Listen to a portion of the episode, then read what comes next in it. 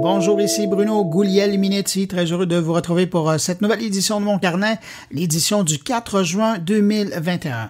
Au sommaire cette semaine, ben, pas mal de sujets, je vous avertis. On va parler d'abord euh, du premier portrait numérique des adultes québécois avec euh, incapacité qui vient d'être publié par l'ATN de l'Université Laval. On va parler avec la directrice générale de Caféine Canada, Mélissa Denis, qui lance un service d'abonnement en ligne pour lire magazines et journaux d'ici et d'ailleurs dans le monde. Et puis, une rencontre avec un passionné de radio qui récemment décidé de faire la promotion du podcast francophone. Je parle du français Philippe Chapeau, qui est notamment directeur de la publication Le Pod. On va y parler un petit peu plus tard. Et puis cette semaine, on termine la série d'entrevues avec les gens de Deloitte en parlant des gens qui composent les organisations. Donc, on va parler de ressources humaines en ces temps de transformation numérique avec Kathleen Saint-Pierre, qui est associée capital humain chez Deloitte. Et vous allez voir, c'est pas mal intéressant de parler de ce sujet avec quelqu'un qui a plus de 20 ans d'expérience en gestion du changement et de la transformation organisationnelle. D'ailleurs, j'en profite pour remercier les gens de Deloitte. C'est eux encore pour une sixième et dernière semaine qui facilite la production de mon carnet. Euh, sinon, ben, mes collègues sont également là. On va commencer avec Frédéric Bob cette semaine qui a une actualité plutôt chargée, vous allez comprendre pourquoi, et qui va nous parler d'une entreprise montréalaise qui fait dans la e-santé. Thierry Weber est là pour revenir sur la journée du marketing en Suisse, Stéphane Ricoul s'intéresse à un rapport de la CIA qui décrit le monde de demain. Et puis Jean-François Poulain parle de mise en récit, de storytelling, si vous aimez mieux, avec son invité qui est devenu euh, véritablement le spécialiste du récit pour le gouvernement canadien.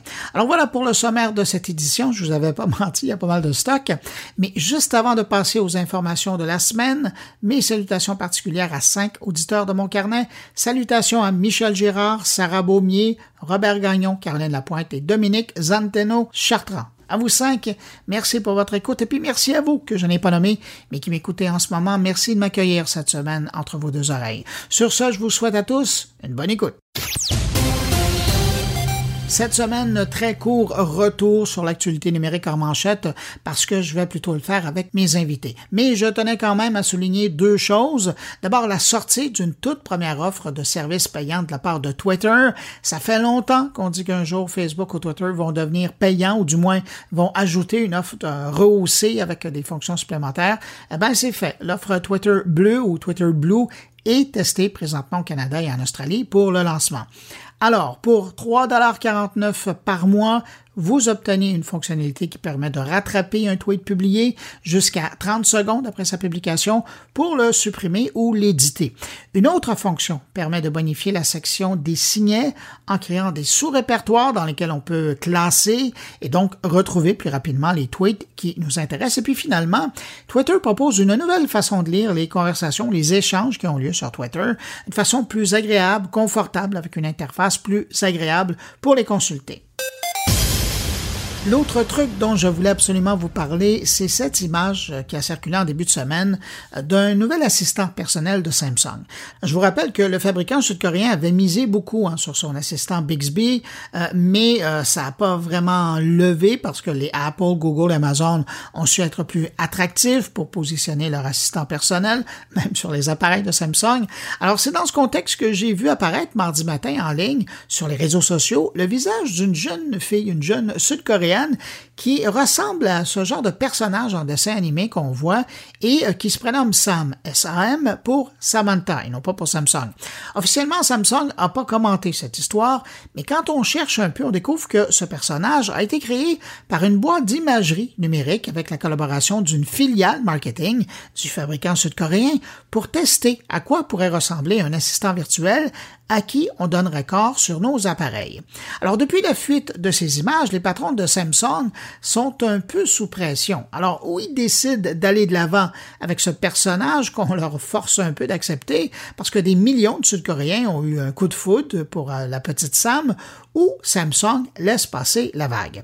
Mais avec tout le bruit que cette histoire a généré, ce serait un bon coup pour Samsung de confirmer la chose et donc de prendre quelque part un peu d'espace dans le secteur des assistants assistant personnel. Mais s'il laisse passer cette occasion, ben alors là, j'ai bien l'impression qu'un Apple, Google ou Amazon va savoir développer ce créneau pour nous présenter quelque chose de semblable dans les mois à venir.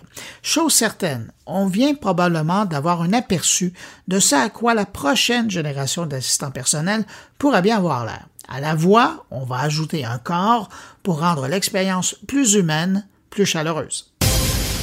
Dans l'actualité numérique de la semaine, il y a également cette enquête Net Tendance publiée par l'Académie de la transformation numérique de l'Université Laval qui dresse le tout premier portrait numérique des adultes québécois avec incapacité. Et ça tombe bien puisque cette enquête est publiée en pleine semaine québécoise des personnes handicapées. Alors pour survoler les résultats de l'enquête, on retrouve Claire Bourget, la directrice en intelligence d'affaires et marketing de l'ATN. Bonjour Claire Bourget. Bonjour Bruno. Claire, euh, euh, cette semaine, on se parle parce que le nouveau Net Tendance, il est sorti et le nouveau Net Tendance s'intéresse, puis vous me corrigerez là, mais je pense que c'est la première fois que le Net Tendance s'intéresse aux personnes avec euh, incapacité. Oui, exactement, parce que en 2020, en fait, pour l'édition en cours, on avait, entre autres, comme partenaire financier l'Office des personnes handicapées du Québec, qui s'intéressait bien sûr au volet numérique chez les personnes euh, avec, euh, avec incapacité. La première chose qui est intéressante que vous ressortez, c'est le fait que, ben, dans le fond, quand on regarde les Québécois euh, qui ont des incapacités et les Québécois qui n'en ont pas, ben, le gros de l'utilisation des habitudes numériques, ça se ressemble pas mal. Oui, ça se ressemble, c'est très comparable. Puis sur certains aspects, ils sont même davantage actifs. ils sont plus branchés. Hein? sont plus branchés. Puis on regarde sur certaines intentions d'achat, euh, par exemple du téléphone intelligent pour euh, la prochaine année. Euh, ils sont en proportion le plus, plus nombreux. En termes des achats en ligne, il n'y a pas de grosse différence, mais quand même, il y a une petite différence de 3% au niveau de ceux qui achètent en ligne. Puis après ça, quand on regarde leur panier d'achat moyen, il est aussi supérieur. Mais c'est intéressant parce que pour les, ben, je vois ça du point de vue d'un marchand qui regarde ça. Et finalement, c'est une clientèle qui est hyper présente et qui est hyper active et qui achète plus que la majorité. Donc, euh, en tout cas, s'il y a des, euh, des cybermarchands qui regardent de l'étude, euh, ils vont voir qu'au Québec, il y a comme un intérêt à, à porter une attention particulière à cette clientèle-là. Oui, puis après ça, ce qu'on a fait, c'est qu'on leur a demandé à tous ces gens-là s'ils avaient des difficultés euh, à cause de ces dites incapacités à naviguer sur Internet. Puis encore là, c'est quand même un pourcentage euh, assez important. Là, on parle encore là à peu près, bon, c'est 27% on va dire à peu près une personne sur quatre. Et ce qui, ce qui nous amène après ça à leur demander, mais qu'est-ce qu'il faudrait mettre en place pour vous aider? Si je pense à quelqu'un qui a un problème euh, de vision, ben, la question, parce qu'on on, utilise de plus en plus la vidéo, ben, à ce moment-là, il faut que ceux qui ont, qui ont leur site, euh, les sites, les marchands et tout ça, s'assurer que quand il y a des vidéos, ben, qu'il y ait euh, un descriptif qui suit. C'est ça. La même chose au niveau de la grosseur des caractères. Tu sais, il y a tous ces éléments-là qu'on voit dans le fond, mais Peut-être que ce que ça indique, c'est que quand on développe un site, il faut aussi penser à ces clientèles-là parce qu'ils sont présentes. Moi, je trouve ça très intéressant en termes de conclusion que ça amène sur quel changement on devrait mettre en place pour, pour les rejoindre efficacement. C'est un fait tellement important, puis ça revient épisodiquement. Je me souviens d'avoir vu des études qui étaient faites par différentes fondations et qui s'intéressaient aux problèmes de navigation sur Internet. Et si les gouvernements font bonne figure, ben, tout ce qu'il reste, la société civile, ben, des fois, ça manque, puis ça fait partie aussi du paysage, alors il faut s'assurer que ces sites-là aussi sont abordables. Mais euh, Claire, avant de vous laisser aller, je veux quand même revenir sur, euh, si je disais tout à l'heure, puis vous acquiesciez, donc je n'étais pas dans les patates, il y a beaucoup de similitudes entre l'utilisation des Québécois qui en font avec ou, euh, sans incapacité, mais il y a aussi des différences intéressantes. Vous, vous, avez évoqué le téléphone cellulaire, c'est pas rien, là. Les gens qui vivent avec une incapacité utilisent beaucoup plus leur téléphone intelligent pour naviguer sur Internet, puis là, l'autre affaire que j'avais vue, puis je serais curieux de vous entendre là-dessus, c'est que quand on parle aux Québécois qui vivent avec une incapacité, ben, ces gens-là ont plus de chances d'avoir un objet connecté à la maison. C'est pas rien aussi. Là. On, voit qu'ils sont en train de s'équiper pour mieux vivre et, mieux utiliser le numérique. Oui, c'est ça. En termes d'objets connectés, on était à 49% donc à peu près ben, une ben, personne sur deux, avec incapacité versus 37 euh, chez l'ensemble de la population euh, québécoise au niveau des objets connectés à la maison. Puis on l'a vu, là, euh, il y a quelques mois de ça, que les objets connectés avec la pandémie, bon... une croissance c'est en, croissance, puis je suis convaincue que l'année prochaine, euh, ça va être encore en, croissance. Puis de plus en plus, ben, les appareils aussi, je pense notamment aux, téléphones intelligents, euh, que ce soit Google ou que ce soit Apple, intègrent maintenant de plus en plus des outils pour permettre l'accessibilité aux applications puis aux informations qu'on consulte là à partir de, notre téléphone. Ça aussi, c'est une bonne nouvelle. Euh, donc, écoutez, c'est une belle édition. Ça, c'est une belle surprise de voir arriver ça. Puis surtout, vous tombiez en pleine semaine québécoise des personnes en je pense que ça a fait jaser des gens du secteur. Oui, oui, oui. Puis comme à l'habitude, euh, les gens peuvent aller sur le site euh, de l'ATN euh, de l'Université Laval pour avoir accès au rapport complet des résultats de cette enquête.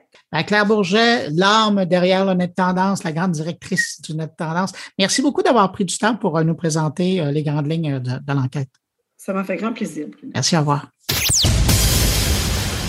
Autre nouveauté dans le paysage numérique, cette fois canadien, c'est l'arrivée du service Caffeine, un service que j'utilise en version européenne depuis quelques années, qui permet de lire, par exemple, des magazines comme Le Nouvel Ops, L'Express, Marianne, Les Inrecuptibles, Première, Lire, il y en a une tonne, euh, des magazines américains aussi comme le Time, le Newsweek, et puis aussi des publications québécoises, il y en a peu, mais il y en a, euh, je pense aux affaires ou à gestion.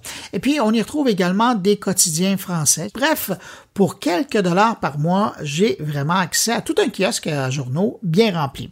Entre vous et moi, le défi quand on a un abonnement dans ce genre-là, c'est plutôt de trouver le temps pour lire, mais ça, j'y arrive aussi.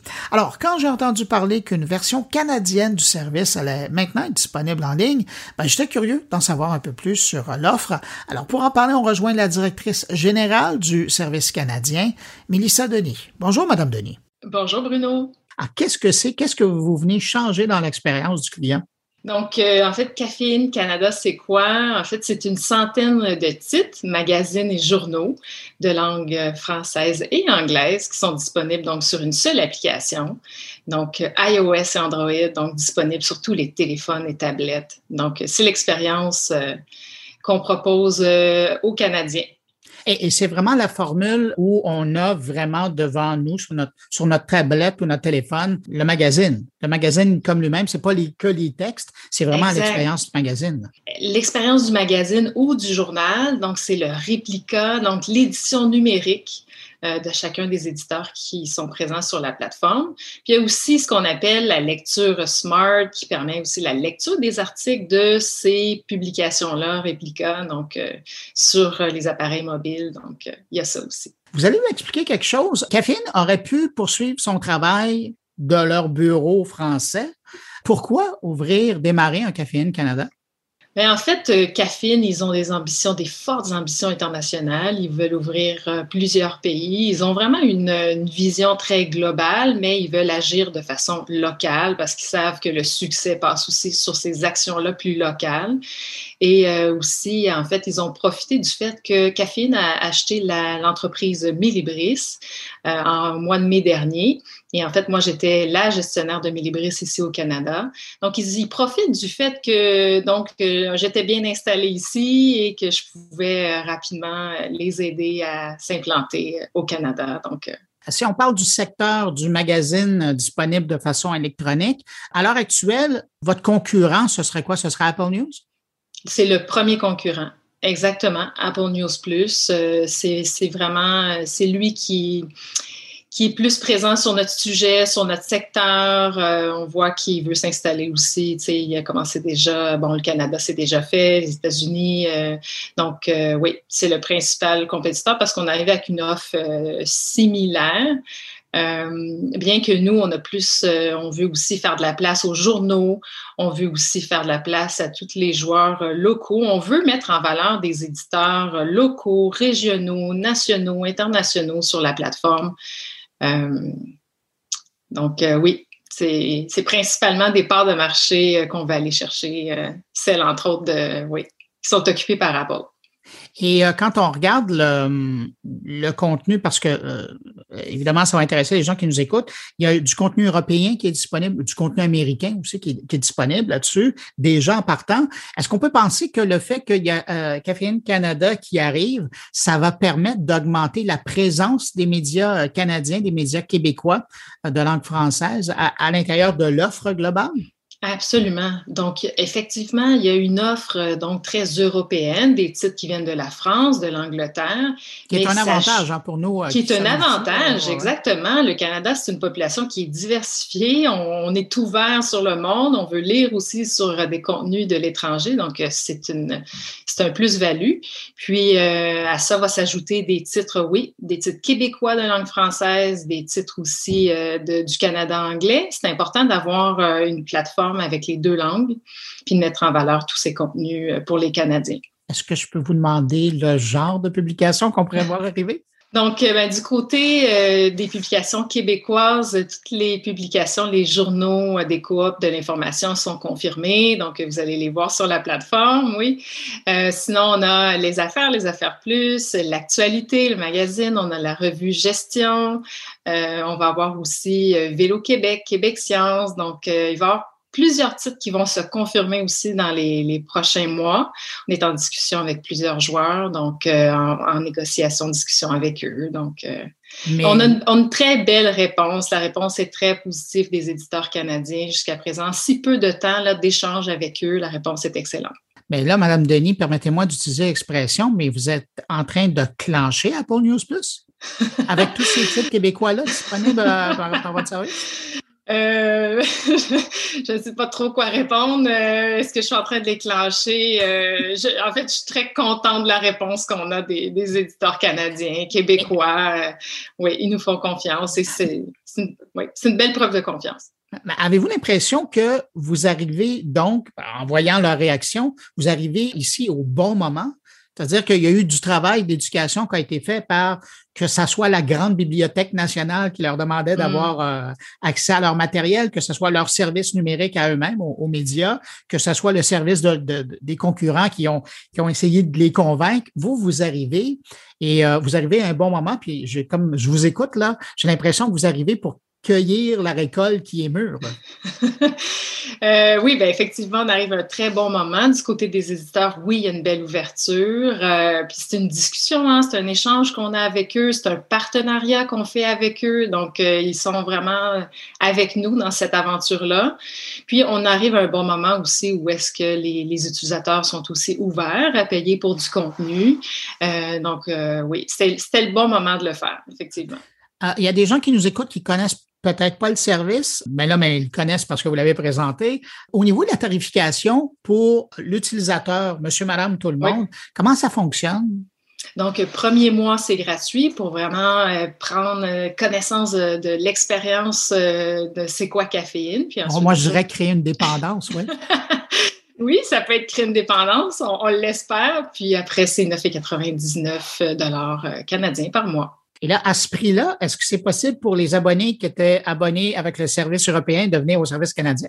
Ben, en fait, il pourrait effectivement, quelqu'un pourrait demander euh, d'avoir une conversion là, pour le service canadien. Donc, c'est possible à faire une demande au service de la clientèle. Et là, c'était une question très intéressée parce que c'est mon cas. Ah Et comme j'ai la patronne devant moi, je vais lui poser la question. Oui, oui, oui, c'est possible de, de faire cette demande. Mélissa Denis, directrice générale de Caféine Canada, merci beaucoup d'avoir pris le temps de répondre à mes questions. Puis, ben, je ne vais pas vous dire bienvenue au Canada parce que vous l'étiez déjà, mais euh, merci d'offrir ce service-là au Canada. Ça, va être très apprécié. Bruno. Merci pour l'entrevue. Au revoir. Bonne journée. Alors là, pour la dernière entrevue euh, de cette édition, je vous fais voyager, on part en France. Je vous propose une rencontre avec un passionné de radio qui, euh, dernièrement, a décidé de mettre en valeur le podcast francophone. Je parle de Philippe Chapeau, qui est directeur notamment de la publication Le Pod, qu'on va rejoindre à l'instant à Brive-la-Gaillarde. Ça, c'est au sud-ouest de la Corrèze, dans la région de la Nouvelle-Aquitaine. Et si vous êtes plus ou moins familier avec la France, ben, imaginez le sud-ouest de la France, ben, c'est là qu'on retrouve notre Bonjour Philippe Chapeau. Bonjour. Philippe, c'est un plaisir euh, de vous recevoir comme ça sur mon carnet parce que je vous suis depuis longtemps à distance. Et là, je vous vois tranquillement, pas vite, arriver du monde de la radio, vous intégrer au monde du podcast. Ça vient d'où cet intérêt pour le podcast? Déjà, on en parle dans le cadre du Salon de la radio euh, qu'on a créé en 2003 donc euh, ça date quand même euh, euh, de, de, d'il y a un certain temps. En 2004, je revoyais les archives parce que pour les 100 ans de la, la radio, on, a fait un hors-série euh, qui est un peu spécial et donc je ressortais un peu les archives euh, du démarrage de, de, de, notre activité avec avec la société que j'ai fondée avec mon père qui s'appelle Édition HF. Alors HF pas pour haute fréquence, mais HF pour haut de forme. Haut de forme, chapeau, voilà, c'est un peu, euh, c'était un jeu de mots euh, euh, par rapport à mon, à mon, nom de famille. donc édition HF qu'on a a fondé en, en, 2001 et en fait j'ai revu qu'en 2004 on proposait les conférences du salon en podcast. Donc en fait on s'est intéressé tout de suite au podcast et donc le podcast a toujours fait partie du salon de la radio. Euh, là, depuis 4-5 euh, ans, on leur a dit au salon de la radio, on leur disait attention, attention, attention, les radios musicales, vous commencez à, perdre du terrain, attention, euh, il faut faire attention. Il y a, il y a une autre offre qui arrive et, le podcast commence à montrer le bout de son nez. Depuis deux ans, on leur dit. Et là, on s'est rendu compte avec la baisse de l'audience, plus de 2 millions d'auditeurs en moins. Alors oui, il en reste 40 millions, mais c'est quand même une baisse considérable. Et on sort d'ailleurs dans le hors-série, qui va paraître euh, lundi, euh, on sort un, un, graphique, une analyse avec la lettre pro qui est assez sympa. C'est Médiamétrie qui nous a envoyé tous les chiffres depuis, euh, de, de, depuis qu'ils font des, de, de l'audience, depuis 96, depuis 86. Et on voit à quel point la population a vieilli et à quel point la, la population jeune écoute moins la radio. Et le podcast est arrivé euh, sans vraiment crier gare, hein, parce que personne s'attendait à ce que le podcast euh, euh, fasse ce qu'il fait. Et les radios, comme d'habitude, ont dit non, non, mais pas de problème, on sait ce qu'on fait, nous, le podcast, on fait nos podcasts, on fait nos émissions, ça nous suffit. Et puis les podcasts natifs sont arrivés avec, pour le moment, pas un succès considérable, mais il suffit qu'on ait un producteur, et je sais qu'il y en a qui sont en train de travailler dessus, qui nous sorte un serial comme le, podcast serial aux États-Unis. Et d'un seul coup, le podcast va devenir mainstream, le podcast natif va devenir mainstream. Et donc, qu'est-ce que ça veut dire? Eh bien, ça veut dire que euh, la radio aura encore moins d'écoute parce que les gens seront ailleurs. Et donc, il y a ce danger-là aujourd'hui euh, dont les radios sont conscientes et elles sont en train de se remettre en question petit à petit, mais ça, met du temps parce que c'est quand même des gros paquebots en général, les radios, à part les radios associatives et les petites indépendantes. C'est intéressant parce qu'on a vu, euh, ça fait quoi? Ça fait environ un an l'apparition d'une radio traditionnelle, donc hertzienne, qui diffuse euh, des podcasts à Londres. Ah oui, alors ah, podcast radio. Ouais, bien sûr. Podcast radio, c'est une super idée. Mm. C'est une super idée. D'ailleurs, euh, je voulais, euh, je voulais le contacter. Alors, on l'a eu, euh, on l'a eu lors de notre Radio Week en, janvier quand on l'a organisé. On a organisé une Radio Week virtuelle avec justement Red Tech Tribe et, enfin, ça s'appelle maintenant Red Tech. C'est plus, il y a plus le, côté Tribe. Red Tech et, et la lettre pro. On avait le matin en français et l'après-midi en anglais. Et il est venu donc pour nous parler de, de ce projet de, de podcast radio qui maintenant est plus qu'un projet puisque c'est une vraie radio qui diffusent en mhm. DAB+. Et c'est parce qu'ils sont en DAB+, qu'ils arrivent à avoir un modèle économique. C'est pas parce qu'ils diffusent en radio. Si on lance une, une, radio sur le web qui s'appelle Podcast Radio, euh, je, peux vous, je, peux vous, assurer que vous n'auriez pas le même impact, surtout à Londres, euh, que si vous la lancez en DAB+, et que les gens peuvent écouter dans leur voiture. On sait que l'audience de la radio, quand dans, des villes, alors dans des villes où, euh, par exemple, comme à Londres, où les gens sont pas beaucoup en voiture, la voiture ne représente que 25% de l'audience. Mais il y a d'autres pays euh, euh, qui ont euh, qui sont qui ont sont beaucoup plus vastes et qui permettent et qui doivent utiliser la voiture pour pour pour se déplacer, l'audience peut monter jusqu'à 50% ah, bah, particulièrement en, Amérique. Et particulièrement en Amérique et dans d'autres pays. Alors la France, on est à peu près à 30% de l'écoute qui est qui est en voiture. Mais la voiture, c'est vrai que alors oui, on peut mettre mais comment on pouvait mettre des cassettes, comment on pouvait mettre des CD Euh, aujourd'hui, on peut écouter l'IP, mais on sait que ça marche pas. Enfin, moi, je, veux, je, veux, bien faire ce qu'on veut et ce qu'on dit, dire ce qu'on veut, mais essayer d'écouter la radio plus de 10 minutes sur votre téléphone portable, c'est très compliqué. Euh, même avec la 5G, euh, la 4G, tout le monde dit c'est la panacée, mais essayer de faire ça. Alors à Paris, peut-être dans les grandes villes, ça peut marcher de manière assez régulière, mais essayer de bouger, de sortir d'une ville. Déjà, quand vous êtes au téléphone, ça marche pas. Vous êtes coupé. Alors imaginez pour pour l'expérience d'écouter de la radio, c'est pas stable, pas solide. Euh, donc, on peut pas se baser sur euh, des technologies cellulaires comme euh, la 4G ou la, ou la 5G pour diffuser du broadcast. Philippe Chabot, si on se parle aujourd'hui, c'est parce que vous sortez une édition spéciale de votre magazine Le Pod qui concerne la balado au Québec. Alors, vous êtes passé à travers ce vaste dossier qui est le podcast au Québec. Vous en retirez quoi comme leçon? Bah, écoutez, moi j'en tire déjà une leçon, c'est c'est que ce projet est né euh, de la social audio. Euh, donc non mais c'est marquant, c'est marquant parce que on est en plein dedans et on se connaît aussi euh, en partie par la social audio. Quand je parle de la social audio, c'est ces réseaux euh, sociaux uniquement audio qui sont en train de qui se sont développés et pour, pour, pour ne pas le nommer Clubhouse puisque on a maintenant créé des clubs justement avec le pod sur Clubhouse et on a rencontré la personne avec qui on a développé ce projet sur Clubhouse et en fait tout est né de là et le fait de discuter ensemble avec de l'audio ce côté magie, ce côté aussi immersif que ça, ce côté imaginaire qu'on peut avoir sans avoir jamais rencontré la personne, eh bien, on a développé euh, l'idée de se dire, tiens, et si on sortait une sélection de podcasts du Québec, qu'on appellera pas podcast, qu'on appellera balado, parce que c'est comme ça que ça s'appelle euh, euh, au Québec. C'est comme ça que ça devrait s'appeler aussi peut-être en, en, France, mais malheureusement, on utilise encore email, alors que vous, vous êtes bien, bien mieux placé pour pour, pour défendre le, français que, nous. Et donc, on s'est dit, on va lancer un, un 12 pages sur les podcasts au Québec. Après, on n'est pas des spécialistes du podcast au Québec et c'est ça qui était un peu problématique. Donc, on a euh, demandé à Stéphane Berthomé si euh, était euh, partant et il a tout de suite dit, OK, je vais regarder, je vais voir ce ce qu'on peut faire.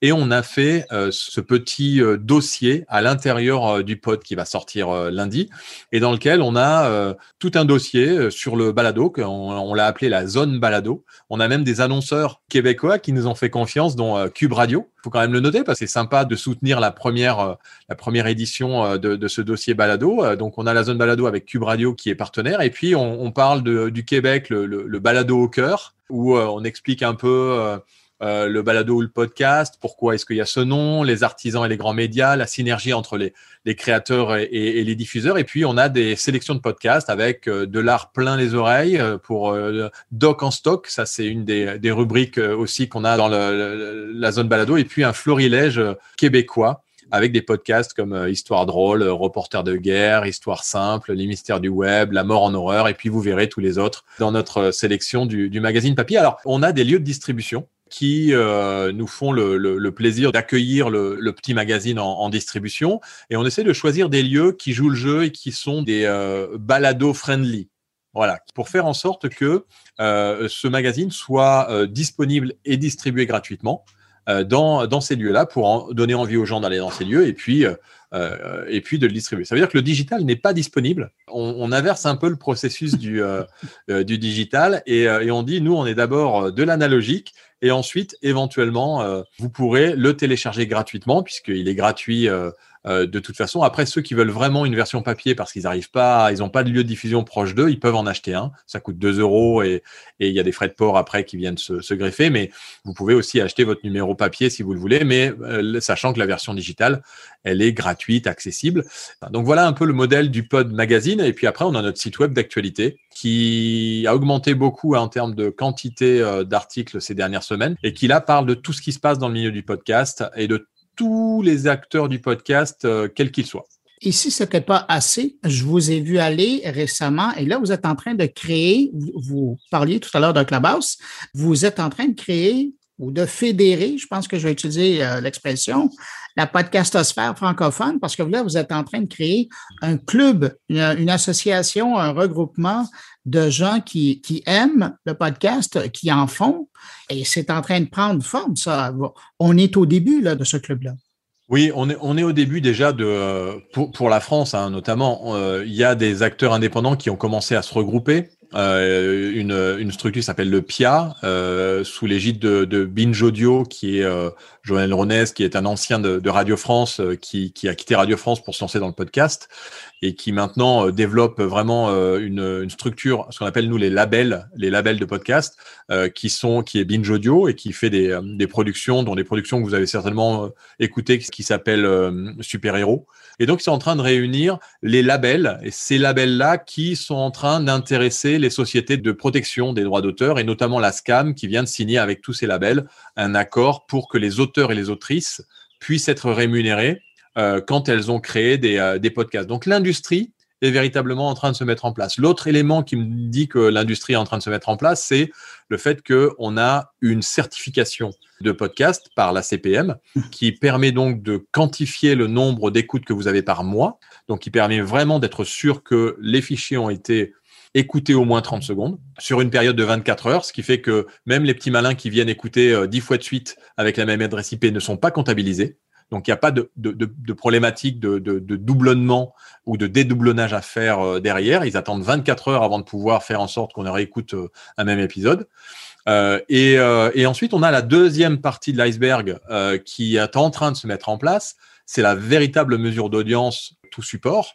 Là, elle, elle s'appelle pour, pour, le moment ISTAT de médiamétrie pour la partie statistique sur les podcasts et qui permet en fait euh, de, euh, de calculer là les replays. Pas forcément pas les podcasts natifs, c'est-à-dire la CPM, c'est vraiment les podcasts natifs. Et euh, tout ce qui est médiamétrie, ça va concerner uniquement les podcasts replay. Donc tout ça fait qu'il y a encore des acteurs qu'on ne sait pas. Par exemple, la musique, on ne sait pas. Qu'est-ce qu'on doit payer si on utilise de la musique dans les podcasts? Si une radio rediffuse un podcast, comment ça se passe? Il y a encore un flou euh, qui, euh, qui, qui, prouve que l'industrie est en train de se, se, mettre en place. Et nous, qu'est-ce que qu'est-ce qu'on doit se faire en tant que, que professionnels du secteur?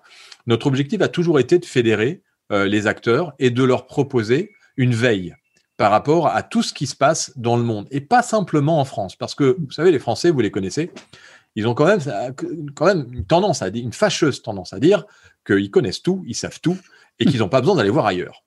Euh, et j'en prends pour exemple euh, les rares Français qui viennent au Radio Days Europe ou au Podcast Day euh, qu'organisent les, Radio Days Europe, où on verra bien pour le podcast show qui, a lieu à Londres l'année prochaine. il y a très peu de Français. Pourquoi? Parce qu'ils pensent qu'ils savent, tout. Et il y a un deuxième problème, c'est qu'ils parlent pas très bien anglais. Donc nous, on, se doit, en tant qu'acteurs de l'industrie, de pouvoir leur remonter euh, les tendances et tout ce qui se passe au niveau international dans le secteur de la radio et maintenant dans le secteur du podcast. Donc l'idée de ce collectif qu'on a lancé, le collectif Pod, c'est d'abord de, parler, de discuter avec euh, les vrais créateurs de podcasts natifs. Euh, c'est pas nous qui allons euh, dire à, à, Binge Audio ou à Nouvelles Écoutes ce qu'ils doivent faire parce qu'ils sont déjà dans leur dans leur modèle économique. Mais par contre, tous les autres, tous ceux qui sont un peu comme vous savez les radios associatives en France, qui ont faut le rappeler, ce sont elles qui ont créé le salon de la radio, les radios associatives. Et Dieu sait qu'il y en a en France, puisqu'on on est à peu près à 650 radios associatives en France. Eh bien, euh, nous, on a, on a cru en ces radios, on a fait un salon pour elles, et elles nous l'ont bien rendu parce qu'elles sont, elles sont devenues, euh, euh, elles sont venues chaque année. Et puis petit à petit, les grands groupes sont arrivés, et puis maintenant les groupes internationaux, et puis petit à petit, j'espère, un salon mondial qui pourra mettre en avant la radio, mais l'audio digital aussi, et à l'intérieur de ça, le podcast, parce que on est quand même de la même famille, la famille de ceux qui aiment euh, travailler l'imaginaire. Philippe, quelqu'un qui veut vous suivre, il passe par où? C'est où la meilleure porte pour vous suivre dans tous vos projets? Euh, bah, ça dépend, ça dépend ce qu'ils veulent, ce qu'ils veulent faire. Euh, si euh, certains veulent, venir participer au collectif Pod, c'est, très simple. Il suffit de, soit de se connecter sur Clubhouse les, lundis, mercredis et vendredis à 13h et on y est et, on peut nous envoyer et, nous parler directement. Soit on, on, nous envoie un mail ou on peut aussi nous appeler. Nos coordonnées sont vraiment accessibles partout, même nos téléphones portables. Et notre objectif, c'est bien sûr de mettre en relation tout le monde et, et, et, par ce collectif de faire en sorte qu'on identifie des, euh, des, des savoir-faire, qu'on identifie des, euh, des compétences pour euh, aussi les recommander ou pour aussi leur demander s'ils veulent pas participer à nos événements. on parlait dans une room l'autre jour de, de lancer un podcast tour, c'est-à-dire on fait des radio tours où on va dans, dans des villes en France euh, d'ailleurs, on aimerait bien venir au Canada pour, euh, au Québec pour faire un radio tour. Ça, ça, on, adorerait faire ça. Il faut, il faut l'organiser, mais on en a déjà parlé avec euh, avec l'équipe et on aimerait bien venir à, Montréal pour faire un radio tour, un radio tour Montréal et réunir un peu tous les acteurs de la radio et, du, et du podcast. Mais l'idée, en fait, c'est on réunit sur sur une journée 150 professionnels et on les fait parler de par rapport à leurs problématiques régionales parce que le salon de la radio, c'est national, mais les problématiques régionaux, ils en ont. Et là, l'idée, c'est de faire un podcast tour, qui est donc de faire euh, des écoutes, mais aussi des réunions pour parler matériel, pour parler euh, savoir-faire, pour parler trucs et astuces. Qu'est-ce qu'on doit faire quand on démarre? Qu'est-ce qu'on doit faire quand on n'a pas euh, quand Qu'est-ce qu'on doit faire quand on ne trouve pas d'invités ou on n'a pas de savoir-faire ou on n'arrive pas à faire à développer son podcast? Ou alors simplement donner des, expertises avec certains qui réussissent bien et, pourquoi est-ce qu'ils réussissent bien pour, pour aider euh, tous ceux qui veulent en faire leur métier ou qui en font euh, déjà leur métier? On n'est pas beaucoup quand même hein, à, gagner, à gagner notre vie euh, avec le podcast aujourd'hui en francophonie. Philippe Chapeau, fondateur et directeur de la publication La Lettre Pro, également du magazine Le Pod et de nombreuses initiatives. Merci beaucoup d'avoir accepté mon invitation. Ben, merci beaucoup pour l'invitation et puis je vous invite à aller à la librairie de Verdun euh, pour ceux qui sont euh, qui sont pas loin de Montréal, parce que j'ai bien compris c'est pas loin de Montréal en fait, ça fait partie euh, euh et, et, bien sûr allez voir aussi au niveau de, de, Cube Radio qui auront aussi des exemplaires. On leur en envoie par la poste lundi. Allez allez chercher un, un exemplaire si vous voulez avoir la version papier en premier et n'hésitez pas à nous envoyer sur nos réseaux sociaux des photos avec avec le magazine. Philippe, merci beaucoup pour cette conversation puis on se reparle bientôt. Avec plaisir, merci.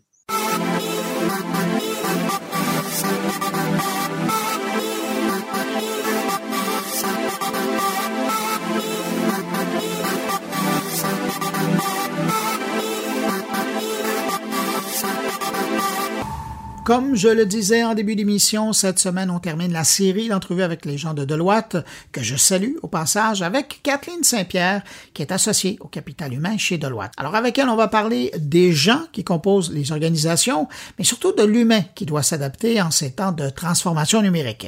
Voici ma rencontre avec Kathleen Saint-Pierre. Kathleen Saint-Pierre, bonjour. Bonjour vous, votre spécialité chez Deloitte, c'est le capital humain. Et on peut dire que le capital humain et, la transformation aussi, on peut dire que les, euh, les derniers mois ou la dernière année, euh, vos compétences ont été sollicitées. Oui, euh, je pourrais dire assez grandement, mais c'est pour, pour de bonnes causes, de bonnes raisons. Mais pour quelqu'un qui travaille dans le milieu du capital humain, de l'humain, qui est la force des organisations, qui aide les organisations à, à se transformer, quand on arrive dans, une année comme on a vécu la dernière, puis où ça se poursuit encore, euh, comment on aborde ça? Évidemment, vous avez une expérience dans le changement, mais là, c'est un changement qui se fait à la grandeur de la planète. Comment vous avez abordé ça avec euh, les organisations avec qui vous avez travaillé? Bien, écoutez, il a fallu qu'on nous abordions cela à certains, à différents degrés. Hein. Il y a eu le moment du, mois de mars 2020 où, où tout le monde au même moment ont reçu les mêmes règles de fonctionnement. Donc, il y avait un arrêt quasi complet des opérations de plusieurs organisations, euh, donc que ce soit public et, aussi euh, du point de vue privé. Alors, euh, il y a eu beaucoup, beaucoup d'éléments qu'il a fallu qu'on adresse à ce moment-là, qui étaient surtout de comment adresser l'arrêt des opérations d'organisation qui devaient peut-être voir à mettre à pied certain nombre de, de, leurs employés et aussi ceux à laquelle il fallait repositionner quand on appelle en télétravail ou de travail à distance et il fallait vraiment avoir les bonnes façons de faire. Donc, ça a été vraiment un temps de réaction, je vous dirais un petit peu qu'on disait un petit peu de crise. Il fallait vraiment répondre très rapidement et ajuster le tir pour aider à sécuriser les employés et, bien entendu, euh, de pouvoir, euh, dire, suivre les mesures euh, sanitaires à ce moment-là qui étaient exigées, demandées par le gouvernement. Et il fallait aussi s'assurer que tous les employés ou tous les gens étaient en sécurité où ils allaient être pour relocaliser aux besoins. Donc, il y a eu ce moment-là. Il y a eu le deuxième moment où, après un certain temps, quand on pourrait dire on a stabilisé ce qu'il fallait peut-être en partie stabiliser au niveau des employés, euh, c'est de voir comment on va gérer un retour aux opérations, à quel moment ça va avoir lieu, comment on ajuste nos politiques si on a besoin euh, par rapport à nos employés. Il y avait aussi énormément de programmes gouvernementaux qui étaient enclenchés euh, de la part particulièrement au niveau du fédéral, mais aussi au niveau provincial. Il y avait un certain nombre d'éléments qu'il fallait que les organisations évaluent et puissent dire est-ce que ça leur convient, est-ce qu'ils peuvent utiliser ces programmes-là pour se faire aider, qui touchaient beaucoup les employés. Alors ça, ça a été aussi une deuxième période, je vous dirais, où de comment, euh, pour, dire, euh, utiliser les programmes pour aider les organisations à mieux revenir dans le fond. Puis, ce que nous voyons beaucoup en ce moment, qui est la troisième, je vous dirais, période, c'est oui, il y a eu un retour, puis il y en a pour certains secteurs que c'est pas un retour encore à 100% on le sait très bien, que ce soit au niveau de la restauration, euh, des hôtels, etc. Donc, c'est pas, c'est pas vraiment à notre niveau, et même au niveau du tourisme en général. Par contre, euh, il y a plusieurs organisations qui ont pris des positions de dire comment on doit continuer et regarder l'avenir en termes de continuation de prospérité, de, remise en croissance des organisations. Et ça aussi, ça demande d'autres activités, capital humain, de ressources humaines euh, pour adresser ce moment-là de l'organisation. Bien avant euh, qu'on ait même connaissance qu'il y avait une pandémie qui allait tomber sur la planète, moi, ce qui m'avait toujours fasciné chez Deloitte, c'était votre approche du travail et de l'expérience de travail. Euh, je me souviens à l'époque, quand à Montréal, vous aviez votre nouveau siège social qui a été bâti à côté du, Centre Bell. Tout le monde était épaté de l'approche du travail que vous aviez pris. Euh, il y avait des aires ouvertes, euh, il y avait du partage d'espace. Et puis, je me suis dit, sachant que j'allais vous parler, pour quelqu'un qui, est habitué à penser vraiment éclaté, et qui conseille les organisations à, trouver des façons de, de travailler. Quand est venue la réalité du télétravail, pour un bon nombre des entreprises que vous conseillez, ces gens-là, pour un grand nombre, ils n'étaient pas peut-être prêts psychologiquement à passer à ça. Quand vous regardez le chemin qui a été accompli, particulièrement là, au Québec, je sais que vous travaillez euh, à, grandeur du pays, mais au Québec, comment vous voyez ça, l'adaptation des organisations au télétravail? Bien, écoutez, moi, je vais vous dire, je suis euh, très heureuse de voir comment les organisations en général ont réagi. Euh, par rapport à la situation. Bon, du compte fait, c'est sûr qu'il y avait un certain nombre d'obligations, ça va de soi, il fallait bien les suivre. Mais on voit énormément d'organisations qui se questionnent et des organisations de toute taille, autant de très, très grandes organisations, moyennes ou, ou plus petites organisations, donc les PME, qui se re-questionnent sur leur façon de travailler. Ce qui est intéressant, c'est avant la pandémie, on, questionnait énormément, ou plus particulièrement, plutôt sur, euh, comment je pourrais vous dire cela, sur la base de à quel moment on va travailler et à quel endroit. Et là, tout d'un coup, il y a eu une évolution qui s'est faite encore plus. Oui, le, le quand et le où est encore important parce que on peut le regarder sur une échelle, une échelle, pardon, où nous avons à euh, dire est-ce que nous allons, nous étions simplement tous localisés au même endroit et on devait faire le travail à 100% sur le site de, de, de l'organisation, euh, que ce soit une usine, un bureau, euh, un, édifice à bureau ou ailleurs. et il y a aussi, je pourrais dire à, l'extrême du continuum du, du, de l'endroit, c'est on peut être n'importe où pour faire le travail. Donc, il y a eu un, un requestionnement et encore aujourd'hui, le requestionnement se fait de la, beaucoup d'organisations, à savoir, c'est quoi la juste mesure de l'endroit où nos employés devront être ou devraient être aujourd'hui pour accomplir efficacement et avec performance euh, leur travail qui, leur est demandé, puis à quel moment aussi, parce qu'est-ce qu'on peut réallouer les heures d'une manière un petit peu différente pour être encore plus optimal en tant qu'organisation? Donc, on voit ça beaucoup aujourd'hui. Puis le deuxième continuum que je vous dirais qu'on voit encore plus à cause de la pandémie, puis c'est là que je veux vraiment mettre mon, accent, c'est sur comment le travail se fait et de quelle façon qu'on organise le travail. Et ça, c'est des questionnements qui, je vous dirais, oui, faisaient partie des organisations avant pandémie, mais la pandémie a simplement provoqué de réfléchir cet aspect-là encore plus. Puis ce que je veux dire par le, je vous dirais le comment et le quoi à cet égard, quand on regarde dans le comment, nous avons des modèles un peu plus traditionnels, des structures organisationnelles, une certaine hiérarchie qui traditionnellement pouvait être encore plus importante quand on parlait un petit peu du haut vers le bas et d'avoir des tâches spécifiques pour les employés à accomplir. Ce qu'on voit, c'est que les organisations sont de plus en plus en train de regarder à revoir cette dynamique-là du, de l'environnement du travail. Et ça inclut même sur ce que j'appelle le réseau d'équipe. Donc, quels sont ces types de réseaux d'équipes qui peuvent être créés au, au sein d'une organisation qui va pouvoir atteindre les objectifs de certains projets organisationnels ou de missions organisationnelles qui vont amener les résultats qu'on désire et en même temps de pouvoir utiliser encore plus l'intelligence collective de l'organisation, quelle que soit où elle serait dans l'organisation et à quel moment.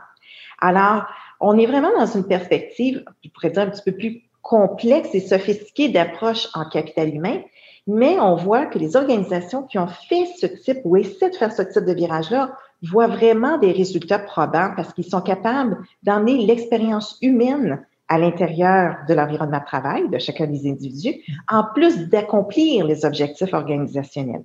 c'est cette combinaison-là des deux qui fait en sorte que nous avons des employés performants, mobilisés, contents, heureux d'être en organisation, mais au même moment au bon bénéfice de l'organisation puis l'ensemble de l'écosystème de, de l'organisation elle-même. Mais dans un contexte où, donc, pour une organisation aujourd'hui, avez-vous l'impression que demain, après-demain, dans quelques mois, ça va devenir le lot, la réalité des organisations d'avoir à la fois donc des gens qui vont aimer mieux travailler à l'extérieur des murs d'une entreprise, et que donc ces deux types d'endroits vont pouvoir coexister après qu'on ait fait une réflexion par rapport à l'organisation? Et je pense que ça va être une géométrie, je vous dirais, variable. Ça dépend vraiment de la nature du travail, de la mission de l'organisation. Il y a plusieurs facteurs qui doivent être tenus compte pour qu'ils puissent avoir vraiment ce que j'appelle un fonctionnement optimal d'une organisation. Donc, il faut tenir compte de plusieurs variables. Il n'y a certainement pas une recette, une seule et unique recette pour toutes les organisations. Et ça, c'est vraiment notre perspective, mais aussi ce que nous voyons de, toutes les organisations, la dynamique, comment elle a évolué, que ce soit encore une fois dans différents secteurs euh, euh, industriels, de services, de taille d'organisation Je crois vraiment que les organisations vont apprendre à travers de ce que nous avons vécu. Et vont essayer de mettre au bénéfice de ce qui a été appris au cours de la dernière année aux avantages de l'organisation. Et c'est le conseil que je donnerais pour toute organisation, de ne pas retourner aux anciennes façons de faire, mais se questionner plutôt qu'est-ce qui a été bon dans ce qu'on a vécu, malgré toutes les difficultés que ça nous a engendrées dans la dernière année, qu'est-ce qu'on doit retenir? Et aussi être à l'écoute des employés par rapport à leur expérience qu'ils désirent aussi continuer. Et cette, ce modèle de flexible, de collaboration entre gestionnaires, employés, l'ensemble des dirigeants d'une organisation, puis voire même les fournisseurs, les clients ou autres, donc parce que c'est un écosystème, qu'on puisse arriver au bon endroit pour une organisation en soi. Et ça, c'est très important, mais je ne verrai pas vraiment pas un retour à 100 dans le passé, pré-COVID, et définitivement pas non plus un 100 peut-être pour certaines organisations, mais la majorité d'entre elles, selon moi, va être plus que ce que j'appelle dans un modèle un peu plus hybride. Et à l'intérieur de la réflexion que vous invitez les organisations à faire, est-ce que le modèle de la mesure de la performance, ça fait partie aussi de cette équation-là? Tout à fait. La mesure de performance est très importante. En fait, il faut trouver, il faut avoir des méthodes de travail qui vont nous permettre de pouvoir bien évaluer aussi, à proprement dit, ce qui doit, être accompli comme objectif pour l'organisation, pour des rôles, pour des fonctions des départements ou autres. Donc, c'est très important. Et je vous dirais où ce qu'on voit vraiment une, démarcation. Les organisations qui travaillent un petit peu plus traditionnellement ben, vis-à-vis de rôles, responsabilités ou de tâches, donc une orientation tâche, plutôt qu'objectif, c'est là qu'il y a vraiment un virage qui, a été pris par obligation, puisque les gestionnaires ne peuvent pas nécessairement voir leurs employés de manière physique ou à côté ou de pouvoir donner une prémisse d'évaluation directe. Donc, il faut trouver une façon, une nouvelle façon de pouvoir évaluer le rendement, la performance, par exemple, des employés. Et où nous voyons vraiment l'effet de levier important, c'est quand on fait des évaluations par projet, par accomplissement de projet. Euh, ou de mission qui peut permettre à des équipes, donc une personne et plus, de travailler ensemble et arriver à des buts communs euh, qui peut permettre à ce moment-là une évaluation collective. Ça, c'est une chose, et aussi une évaluation individuelle, mais par rapport à, un ou des projets. Donc, c'est vraiment des, une façon de faire un petit peu différente. Puis, je vous dirais, certaines organisations avaient déjà cette approche-là. Euh, parce que ça faisait partie de, du fonctionnement intrinsèque de l'organisation. Il y en a plusieurs qui ont emboîté le pas aussi dans cette nouvelle façon de faire-là. Madame Saint-Pierre, en, terminant, au début euh, de l'entrevue, je vous posais des questions sur euh, les entreprises, les organisations que vous avez aidées, mais vous, comme spécialiste, comme professionnel qui est habitué de travailler avec l'humain dans les organisations, qu'est-ce que vous avez appris la dernière année? Ah mon Dieu, beaucoup de choses. Et je crois que plusieurs, plusieurs personnes ont appris énormément. Je vais vous dire, il y a beaucoup de paradigmes hein, qui, qui, qui, à lesquels on pouvait peut-être penser. Euh, est-ce qu'on peut tous vivre au même moment euh, une situation où tout le monde va être en mode de télétravail? Je vais vous dire, quand tout ça s'est arrivé, il fallait trouver des solutions, mais c'est de dire est-ce que vraiment on va arriver collectivement en tant que société à pouvoir réagir d'une aussi bonne façon? Moi, je vous dirais, première des choses, c'est l'effort collectif. Donc, la grande leçon, c'est quand une société, une organisation, un ensemble d'individus qui, qui est vraiment tourné vers des buts communs, on peut définitivement arriver à des objectifs pour rencontrer ces objectifs-là. Ça, c'est moi la plus, probablement la meilleure et la plus belle leçon de la dernière année à cet égard. Alors ça, c'est une chose. La deuxième, c'est également d'être à l'écoute de ce que l'organisation a besoin et ce que les employés, les individus ont besoin. Et de le regarder de manière différente. Ça, pour moi, ça a été une deuxième leçon. Donc, pas simplement à partir des prémices traditionnelles de ressources humaines, mais aussi de voir le futur différemment dans, le, dans les environnements de travail, de comment on va réussir à travailler sans avoir tous les moyens traditionnels. Alors ça, pour moi, ça a été vraiment une très belle leçon de voir de flexibilité, de résilience de la part des organisations, autant du leadership, mais aussi de l'organisation dans son ensemble, parce que chaque employé a, dû donner du sien pour pouvoir s'ajuster, s'adapter, travailler, trouver des façons de, moins diminuer possiblement la productivité ou les, les, dire, les objectifs collectifs qu'une organisation puisse avoir. Alors, pour moi, c'est très, très, très belle leçon à cet égard. Et puis, je pense aussi, c'est de garder, c'est d'avoir, c'est de démontrer le courage, de, de démontrer de l'ouverture au changement. Et puis, pour moi, ça a été une très, très belle façon de pouvoir, même, même moi-même, mettre, euh, dire, euh, en test euh, ces, ces caractéristiques-là ou ces, ces façons de voir les affaires et les organisations de mon côté qui m'ont beaucoup appris énormément. Kathleen Saint-Pierre, associée chez Deloitte, avec toute cette expertise du capital humain. Merci beaucoup d'avoir pris le temps de me parler. Ça fait plaisir. Merci à vous. Au revoir. Au revoir.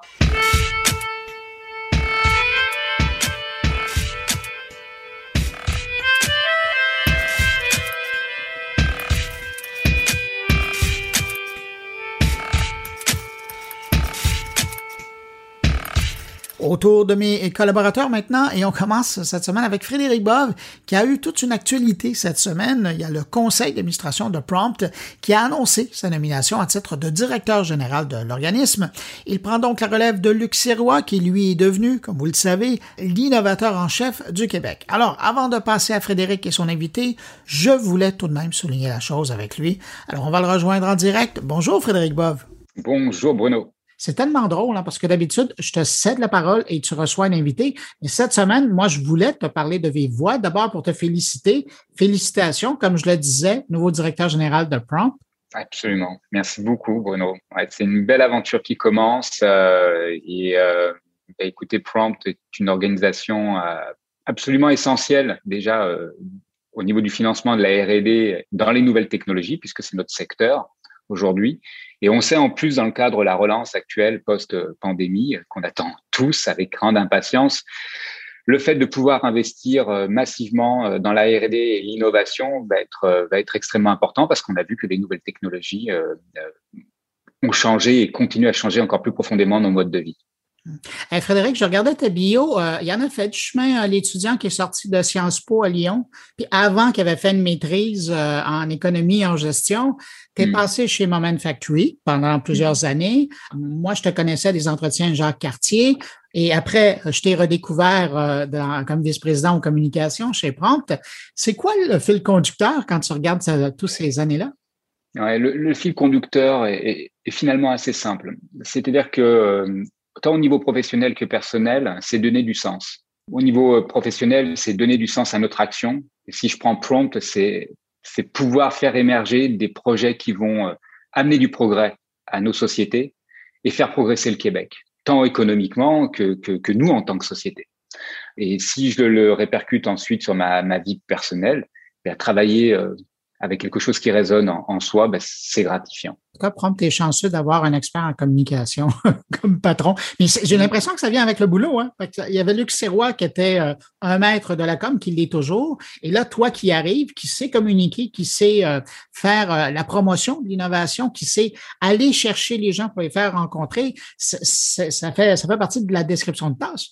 Absolument. Le, le, le, fait est, c'est d'entrevoir les croisements qui peuvent être intéressants. Euh, et, et, ça, ça fait partie du, du travail euh, et de mon travail en particulier en tant que directeur général. C'est-à-dire que j'ai une, une, équipe extraordinaire en place. Et tu, tu parlais du, du, du, travail de, de, de Luc Sirois et, de toute l'équipe, hein, Madeleine Jean en particulier aussi qui est, qui, qui est en place ici. Mais le travail de direction générale, c'est de permettre aux équipes de bien travailler et de pouvoir bien exercer son travail et d'évoluer aussi au sein de l'équipe. Et mon travail à moi, bah, c'est d'anticiper et de, de, et de voir ce qui peut arriver finalement euh, et de, de, pouvoir amener ensuite en interne pour que bah, on puisse s'enrichir les uns les autres. Là, présentement, quand tu penses euh, à l'anticipation, tu es vers euh, quelle année? Là?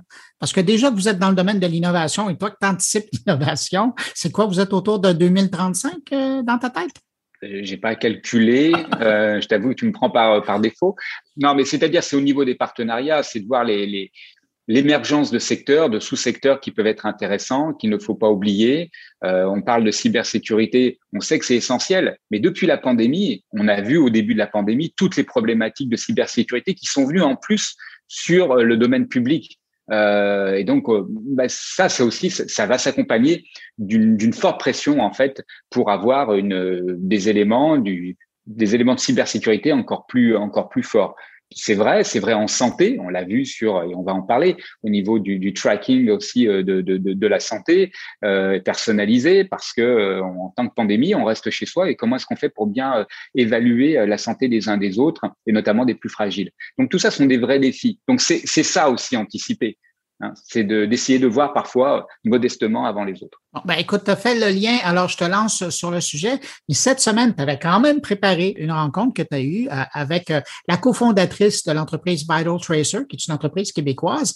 Et euh, mm-hmm. donc, la cofondatrice t'expliquait dans la rencontre que tu as eue comment ils sont en train d'essayer de, percer le, le, le, marché de la santé avec donc une montre qui est capable de capter les signes vitaux.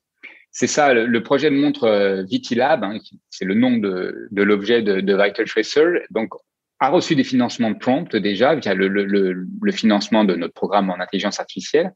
Et, et, en fait, son fonctionnement est simple, c'est par le contact du montre, de la montre sur la peau. Ça permet un apprentissage profond de la part d'un médecin, d'un chercheur, de déduire des signes vitaux à distance et ça, c'est extrêmement important, notamment dans le suivi à distance d'un patient. Et c'est vraiment dirigé vers notamment les, hôpitaux. Euh, et on peut penser dans un hôpital pouvoir suivre en direct les, euh, patients euh, qui sont qui sont ici, puis qu'on puisse en plus réagir très rapidement avant que le pire se réalise, en, en particulier. Voilà. Alors, on pendant qu'elle raconte ça en anglais. That's how we do it. Not only hospital and senior homes, but right now that we don't have a certification, we are selling to the academic and researchers. They use it for dementia. They're using it for sleep apnea. Uh, they're using even for the COVID detection. So lots of other application that can using it due thanks to COVID, I can say that our revenue increased because everyone find that what all signs are relevant to lots of parameters in health.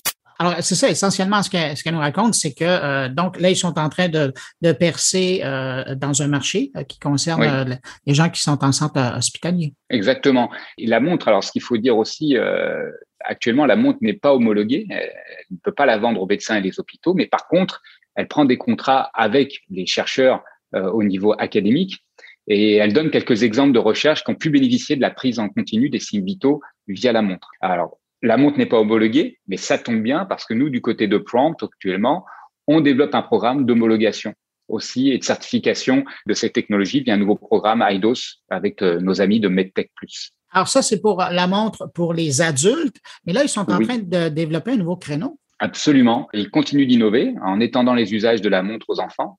Hein, C'est le prochain chantier euh, auquel Azadé euh, veut s'attaquer et dont elle fait référence.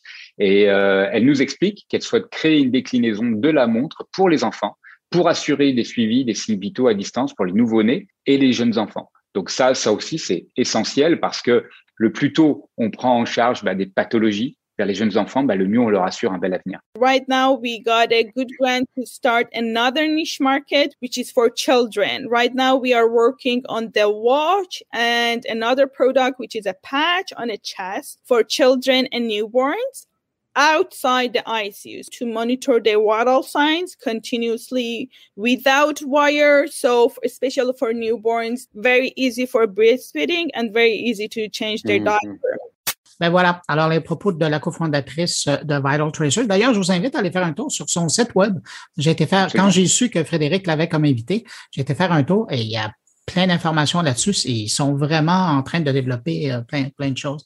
Frédéric, euh, tiens, je t'offre le mot de la fin. D'habitude, tu dis au revoir à tes invités. Euh, Qu'est-ce que tu nous dis cette semaine?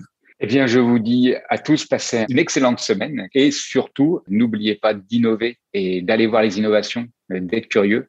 Et puis, chez Prompt, on est prêt à vous accueillir avec toutes vos innovations. Ben, Frédéric, c'était un plaisir de te parler en vrai, virtuellement. Puis on se retrouve Ouais. dans deux semaines. Salut. Merci Bruno, à bientôt.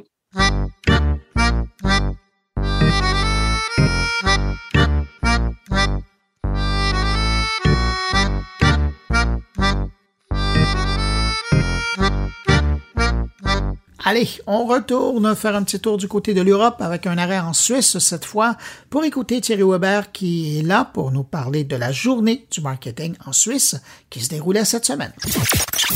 Bonjour Bruno, bonjour les auditeurs de mon carnet. Ça y est, on l'a fait.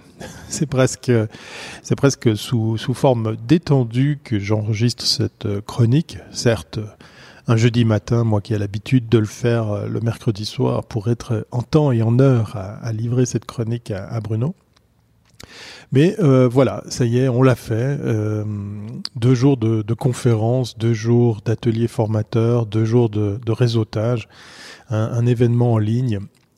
Donc, loin de moi ici l'idée de faire de l'autopromo, mais j'avais envie de partager avec vous cette expérience qui semble de l'extérieur assez folle, puisque en cette période de, pandémie, euh, Victoria Marchand et moi-même, qui, qui avons fondé la- l'association Le Meilleur d'eux, qui est elle-même éditrice des fameux prix, le meilleur du web, le meilleur de la pub, le meilleur des relations publiques, enfin, toutes sortes d'événements qui viennent comme ça donner un coup de projecteur à nos métiers ici en Suisse, parce que Dieu sait qu'effectivement, euh, eh bien, euh, voilà, le Suisse ne sait pas parler de lui, n'ose pas le faire, et donc du coup, euh, l'idée de ces prix, c'était justement d'aider ces professions dans la pub, dans le marketing, dans, dans les relations publiques, à être plus exposées. Et comme vous le savez déjà, il y a un truc dehors qui s'appelle la, pandémie. Et on a pris le parti cette année de ne pas partir euh, frustré euh, dans l'organisation de ces événements. Donc on est parti avec un choix qu'on a tout de suite assumé, tout de suite euh, euh, communiqué. C'est celui de dire que tous nos événements se tiendraient en ligne. Donc sur tout 2021, ça serait exclusivement euh, en ligne. Comme ça, on, on partirait pas avec des, des frustrations qu'on a connues l'année passée, puisque ordre contre ordre, euh, je ne sais pas si vous avez pu le voir aussi dans, vos pays respectifs, mais ça a été compliqué d'avancer, de devoir reculer, de devoir freiner par rapport à, l'organisation de ces événements, euh, tant les mesures n'arrêtaient pas de changer. Donc voilà, euh, discussion faite avec des professionnels de l'événementiel dans des grands lieux ici en Suisse.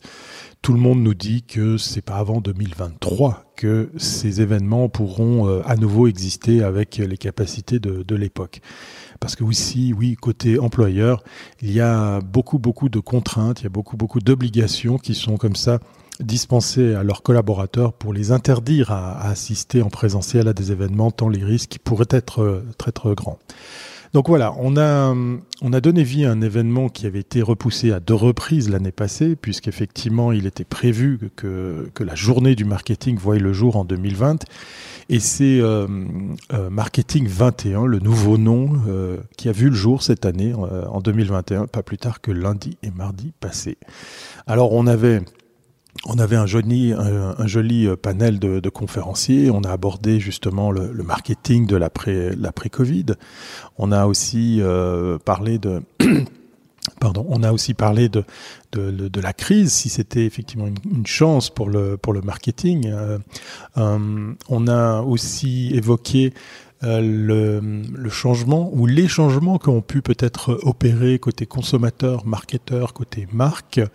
On est aussi euh, venu sur euh, l'expérience client euh, avec une étude qui nous a été aussi échangée, partagée lors d'une de ces conférences. Replacer l'expérience utilisateur au cœur de la stratégie de communication, ça c'est un maître mot pendant cette période un peu, compliquée. L'engagement des clients, on a pu voir que malgré la crise, et au contraire, puisqu'il y avait la crise, il était possible euh, d'embarquer de, de, effectivement le client euh, dans, certaines opérations, ce qui fut présenté là par rapport à une des conférences. Euh, miser sur les talents de l'interne comme outil de différenciation à l'ère du digital, puisqu'il faut travailler à distance, puisqu'on est obligé, puisqu'on est contraint pour certains cas de figure de, le vivre. Et puis obtenir des insights en temps réel grâce aux nouveaux outils euh, digitaux et sondages sur les réseaux sociaux. Euh, une autre occasion de sentir, de percevoir, de, mesurer, malgré justement cette distance ou malgré les, contraintes actuelles. Et euh, un thème, moi, qui m'a aussi euh, beaucoup parlé, c'était comprendre et construire le parcours omnicanal, omnicanal de l'après-Covid. Euh, une sorte de réinvention, effectivement, de, du parcours euh, client qui, était obligé de, se réinventer. Alors on a aussi évoqué euh, l'intelligence artificielle, la réalité virtuelle, les objets connectés. On est euh, aussi venu sur l'intelligence artificielle, sur la possibilité qu'elle aurait ou pas de booster les performances euh, de, vos campagnes marketing. Le SEO, euh, le référencement, hein, faisait partie intégrante aussi des, thèmes qui ont été euh, présentés. Euh, le cloud, le cloud computing ou l'information, l'informatique nuagique faisait aussi partie intégrante comme les outils de, CRM, hein, le, CRM, le cerveau du marketing. Serait-il ou où est-il franchement le cerveau du, marketing? Un domaine qui vient de plus en plus euh, sur le devant de la scène, la RSE, euh, est-ce que c'est une aubaine ou une migraine pour le marketeur? Une vraie question aussi qui nous a été proposée. On est revenu aussi sur les principes même de, la vente, hein, histoire de pas l'oublier. Et c'était intéressant aussi d'entendre eh bien euh, les communicants, les communicateurs, les, les, professionnels de la communication avec par exemple les sept secrets pour réussir sa collaboration avec son agence de communication. Euh, surtout ces temps-ci, il est très très compliqué de, de garder euh, de garder le lien justement avec euh, avec son partenaire communication. L'agilité faisait partie aussi intégrante des, des thèmes qui ont été proposés. Et puis on est venu sur euh, sur un, thème nous qui nous parle avec Victoria Marchand et moi-même, c'est euh, le live. Et on a pris le risque euh, dans cette conférence euh, de clôture de, de carrément euh, proposer ça en, en, live et non pas en, en enregistrement. Alors je, je, vous invite, si vous voulez aller refaire un tour sur tous les thèmes qui ont été abordés et connaître tous les, euh, tous les intervenants qui, qui, sont venus pendant ces deux jours euh, sur le marketingsuisse.ch. Vous y trouverez toutes les informations. Et euh, ce que je peux dire, ce que j'avais envie de partager avec vous, c'est que euh, organiser un événement qui aurait pu réunir euh, plusieurs centaines de personnes en présentiel, le faire en live, eh bien c'est pas une sinécure. Euh, là, je parle très tranquillement, je suis très très fatigué, mais je suis heureux. On a pu voir des grands comptes, on a pu voir des, des grandes marques de, de médias, de, de banques, d'assurances, euh, des sociétés de renom dans les participants qui sont venus à distance assister à cette à cette série de, de, de conférences et d'ateliers. On, on, a aussi côté euh, conférencier bien des, des, noms de, de renom. Hein. Il, y il, y avait aussi des, des têtes d'affiche qui, je pense, ont bien défendu le, le, sérieux, la légitimité de cet événement. Et puis surtout, euh, ce qu'on peut en tirer, c'est qu'il est possible de réunir autant de monde, puisque on, on a plusieurs, euh, plusieurs dizaines, centaines, dois-je dire, de participants qui sont venus suivre ces, ces deux jours. Et euh, la petite surprise, bah, ça sera la, pépite de fin.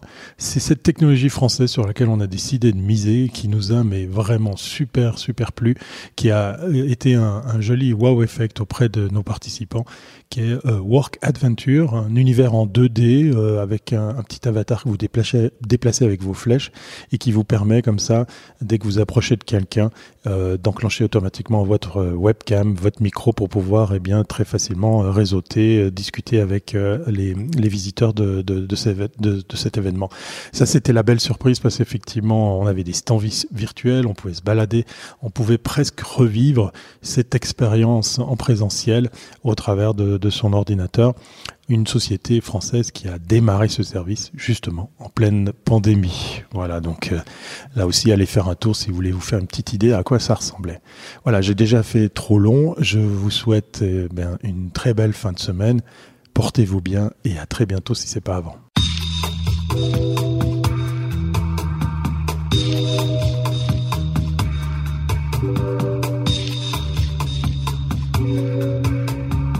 Alors là, c'est le très sérieux Stéphane Ricoul qui, cette semaine, s'intéresse à un rapport qui a été produit par la CIA qui décrit le monde de demain. Un rapport qui a été préparé pour le président américain. Imaginez, Stéphane Ricoul a réussi à mettre la main là-dessus. Alors vous allez voir, c'est pas vraiment rassurant.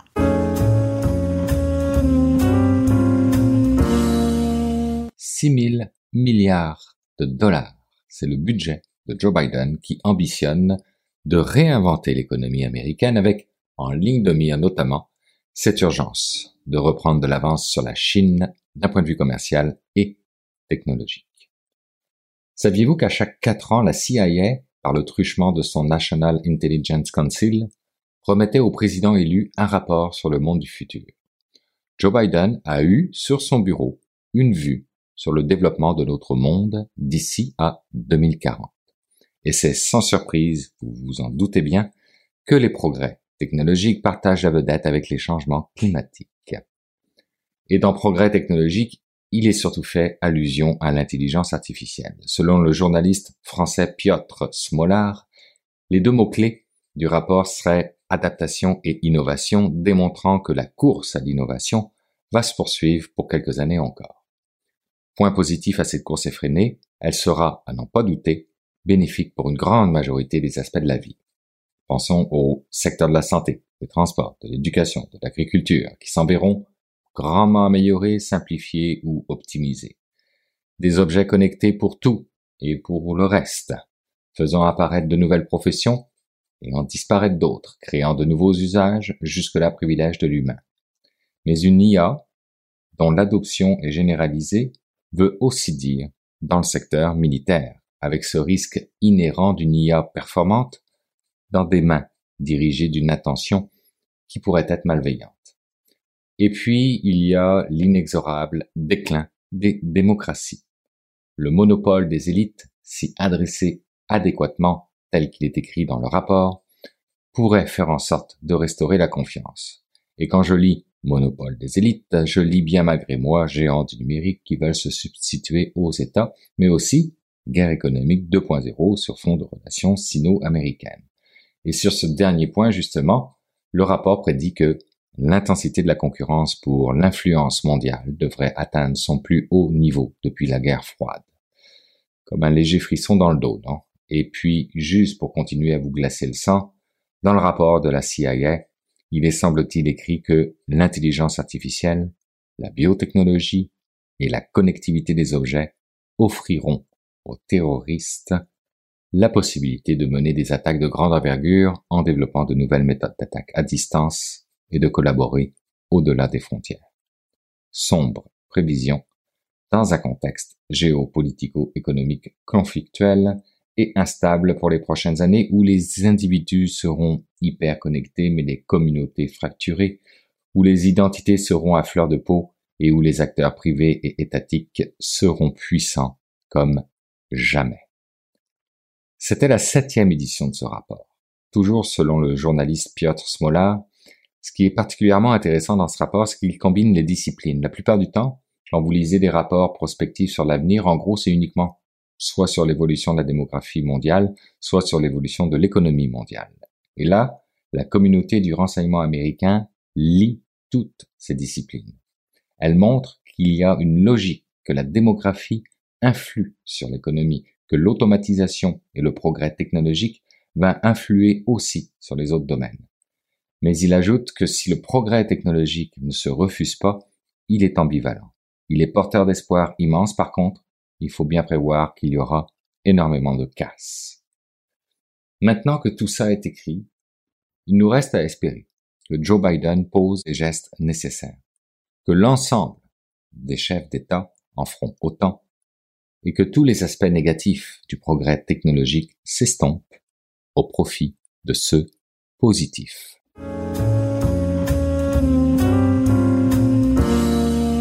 C'est maintenant le temps de rejoindre mon ami Jean-François Poulain. Salut Jean-François. Bonjour Bruno. Jean-François, cette semaine, on parle de mise en récit, de storytelling, avec quelqu'un qui euh, est en train d'en faire voir de toutes les couleurs à ses collègues. Exactement. Ben écoute, cette semaine, je parle avec Philippe Tardy, qui est euh, au service numérique du gouvernement du Canada. Puis on l'a eu euh, dans le cadre d'une conférence qu'on a fait dernièrement, où ils sont venus en équipe nous présenter la nouvelle application ou l'application qui était sortie pour la COVID.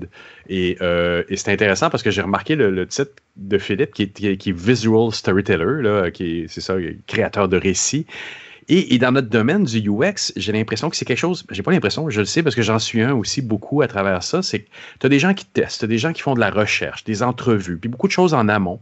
Euh, tu as des gens qui font de la conception, du design système. Toutes les entrevues qu'on a eues dans, les, quatre dernières années tournent un peu autour de ces métiers-là du UX. Mais il y a quelque part un moment où, quand même, malgré tout, que il y a un moment de créativité. Il y a un moment où tu dois faire quelque chose de toutes ces datas-là, de, de, toute la recherche qui a été faite, puis transformer ça en histoire. Et c'est à ce moment-là que ton invité intervient, lui. Exactement. Puis il est lui-même une anomalie dans un service qui est une anomalie au niveau du service gouvernemental fédéral parce que euh, euh, effectivement, on parle, on passe au gouvernement fédéral, c'est pas une place où on va avoir beaucoup de latitude en fait créativité. Lui, il est un petit peu pris dans cette situation-là, mais c'est une belle, euh, une belle démarche, c'est quelque chose qui milite beaucoup pour que ça que ça fonctionne. Et pour ceux qui ont téléchargé l'application Covid cette année, ben, ils s'en sont aperçus. Il y a beaucoup de storytelling à travers, il y a de l'illustration, il y a quelque chose qui fait qu'on humanise la relation avec, euh, avec l'humain à travers ça. Et qu'on améliore l'expérience utilisateur. Jean-François, on va aller écouter cette entrevue avec ton invité, puis merci d'avoir réussi à, pouvoir nous le présenter parce que c'est pas évident de hein, faire parler des gens euh, dans la machine gouvernementale et, c'est un beau témoignage euh, qu'on entend. C'est inspirant pour les gens qui sont dans des organisations euh, plus légères. Alors, ils peuvent voir que y a, si ça se fait au gouvernement canadien, ça peut se faire ailleurs. Je pense que c'est ça le message d'espoir. Merci Jean-François. Merci Bruno. Pour moi, c'est qu'une expérience, c'est pas une position absolue, c'est un chemin qui est voué à, l'exploration. Euh, donc, on peut pas vraiment façonner les attentes des utilisateurs, puis on peut pas façonner la, la, la, le contexte dans lequel ils utilisent ce qu'on a conçu. Donc, euh, je suis un peu avec euh, Don Norman là-dessus euh, pour dire que ben on peut concevoir pour, pour des utilisateurs tout ça, mais l'expérience en tant que telle, j'ai toujours trouvé que c'était extrêmement prétentieux de dire on va on va designer une expérience. Euh, bon, on va pas jouer sur les mots, mais mais mais c'est pas c'est pas ça pour moi. Donc, euh, tu sais, on n'a pas tous les mêmes buts, on n'a pas tous les mêmes besoins. Donc, euh, c'est c'est ça, c'est que c'est quelque chose qui est évolutif. Puis puis en ce moment, ben, en tout cas, moi, il y a personne qui m'en désigné une juste pour moi. J'ai fait des choses, mais en tout cas, ça, ça reste à voir. On n'est pas rendu là. Ce sont des situations qui nécessitent des, solutions différentes. Ben, en fait, je, je, je, je pense que la pandémie qu'on a vécue actuellement nous a montré qu'il y a des choses qu'on peut pas concevoir puis qui font être extrêmement proactif à, travers ça. On, peut pas concevoir les choses parce que il y, a quelque chose qui, qui, me porte à croire que même si on fournit des instructions claires aux gens, puis tout ça, les gens vont toujours finir par générer leur propre compréhension de, intuitive des machines. Ça marche ou ça marche pas. C'est compliqué ou c'est facile. Tu sais, moi, j'ai acheté une, une, une, laveuse. J'ai pas voulu lire les instructions. C'était une laveuse. mais ben, j'ai pas mis le savon à bonne place. Puis, je l'ai vidé à la petite cuillère, tu sais. Euh, puis je trouvais que c'était mal fait. Je trouvais que c'était mal fait parce que le savon, il devait aller où est-ce que je l'ai mis, mais, mais c'était pas ça. Euh, fait que euh, je pense que les, les, les, situations puis tout ça, ça, ça justifie de, d'essayer de, autre chose. Euh, mais tu vois, moi, dans un contexte gouvernemental, ce qui rend ça plus difficile, c'est qu'il y a beaucoup, d'obstacles à surmonter. Il y a la bureaucratie pour transformer une bonne idée en, conclusion fructueuse. Euh, il faut reconnaître la nouveauté, tu sais, mais plus une idée est nouvelle, plus elle est inattendue, euh, moins il existe de données sur euh, comment les gens vont y réagir. Fait que les gens ne savent pas trop parce que il faut euh, travailler avec des processus de production élaborés, il y a des longs canaux de distribution, il y a, il y a des partenariats, il y a des configurations administratives assez complexes et, c'est pas toujours évident. Et puis ce qu'il faut faire, comme on disait dans le Far West, c'est faut tirer en premier, tu sais, no guts, no glory. C'est pas, c'est, pas toujours, c'est pas toujours évident. Euh, il faut se casser la gueule, puis puis on va pas toujours se casser la gueule. Ça, ça, dépend de, de, de, pour, de pour Comment on arrive à, créer justement là, une expérience organique là, pour, pour passer au-delà de la peur dans une grande organisation? Comment on arrive à créer ce, ce bon climat-là finalement? Ben, c'est, c'est une excellente. oui, c'est une excellente question. C'est, c'est, écoute, je, je, je, pense pas avoir la, la, réponse absolue, mais, mais je peux te dire euh, que euh, ça, ça, va prendre du temps. Il, il, faut que des gens euh, le testent puis euh, le, mettre à l'essai. C'est sûr que là, dans la pandémie, il va, falloir réagir très vite. On a fait ça en 45 jours, l'application à notre COVID, on a fait ça très vite. Mais il y a, beaucoup d'autres choses. Puis ça dépend des, organisations. Le gouvernement, c'est pas entièrement agile. On essaie d'être agile, nous, mais il y a une portion waterfall. Puis, puis c'est un peu, comment je peux dire, un, mix des deux. Tu sais, euh, la portion waterfall, elle va dire why take a chance? On a déjà travaillé sur des projets où est-ce qu'on est allé devant les gens des politiques, puis on s'est fait dire, il y a une possibilité quasiment nulle d'avoir des poursuites si on fait ça, puis on s'est fait dire non. Puis on a dit, ben là, pourquoi vous nous dites non? Why take a chance? You said quasi zero chance. There might still be one, so we're not doing it. fait pour contourner ça, c'est de changer les mentalités, c'est de, de, de, de, changer les politiques, c'est de, de, de, mettre des choses de l'avant, puis, puis, puis de les tester avec les gens, puis de faire un peu comme on a fait, de, de, bâtir ça au fur et à mesure, sauf que il reste que euh, pour les gouvernements, puis, puis moi j'ai travaillé dans un journal aussi, la, la, la crédibilité compte pour beaucoup. Les gens veulent pas détruire ça. Puis la compréhension de la crédibilité est pas la même euh, au numérique que, que, pour un gouvernement ou pour, pour, pour, un, grand quotidien, par exemple. Euh, tu sais, au numérique, c'est fail fast, fail often. Et un grand quotidien primé, c'est never fail. If you fail, your credibility is over. C'est que c'est très, c'est une très bonne question comment, comment on enlève là, justement la, linéarité là, dans une production? Comment, comme vous l'avez fait dans l'application COVID-19 euh, que vous avez fait au gouvernement fédéral, comment on arrive à, mettre plus justement de, de storytelling? Et surtout comment on arrive à convaincre les équipes de production d'en arriver à, à, intégrer des choses qui sont un peu au-delà des statistiques puis des choses qui euh, sont du domaine de produire quelque chose de, de, de, de, bien ordonné. Là. On arrive avec quelque chose qui, on doit intégrer de l'humanité dans notre projet. Comment on fait ça? T'as des très bonnes questions. Écoute, nous, on était, on était placés là, le, service numérique canadien était placé là justement pour, pour, pour explorer ces terrains-là, pour, pour euh, faire les choses différemment, puis, puis voir ce qui en sort. Donc, quand on produit des trames narratives, quand on, on, fait ces expériences-là, euh, ça nous permet de, d'aider de, euh, d'autres partenaires à, à, voir ce qui peut, ce qui peut en découler, puis ce qu'ils vont faire ultimement, qu'ils choisissent de le faire ou non. Nous, on, se permet de le faire, puis on, on utilise beaucoup euh, le storytelling, on est très, très, euh, comment je veux dire, on croit beaucoup, beaucoup à ça parce que c'est quelque chose qui implique une, autre, un autre type d'interaction euh, qui est plus direct. Il faut, que ça soit bidirectionnel entre, entre l'auditoire puis entre le, le, le, narrateur, si on veut. Mais le, numérique change un peu la donne parce que les réactions se font pas en temps réel. C'est un peu après. Euh, on, on, fait beaucoup, on fait, on fait beaucoup, beaucoup d'essais. Puis je, te dirais que, que ce qu'on va faire, c'est qu'on va extrêmement euh, tester, on va faire beaucoup, beaucoup, toutes sortes de tests. On a des, des chercheurs, on a beaucoup de gens au UX euh, qui vont euh, parler aux gens puis, puis essayer de trouver des solutions. Mais plus on s'adresse à un public qui est étendu, plus ça devient difficile parce qu'à un moment donné, faire plaisir à tout le monde, on peut pas. Puis une des missions du gouvernement, c'est d'être le plus inclusif, puis de faire de faire ça de, façon plus générale. Donc l'histoire, comment je peux dire, euh, sur mesure pour pour les utilisateurs, on n'est pas là, puis on est dans une époque où ce que tout le monde veut du sur mesure.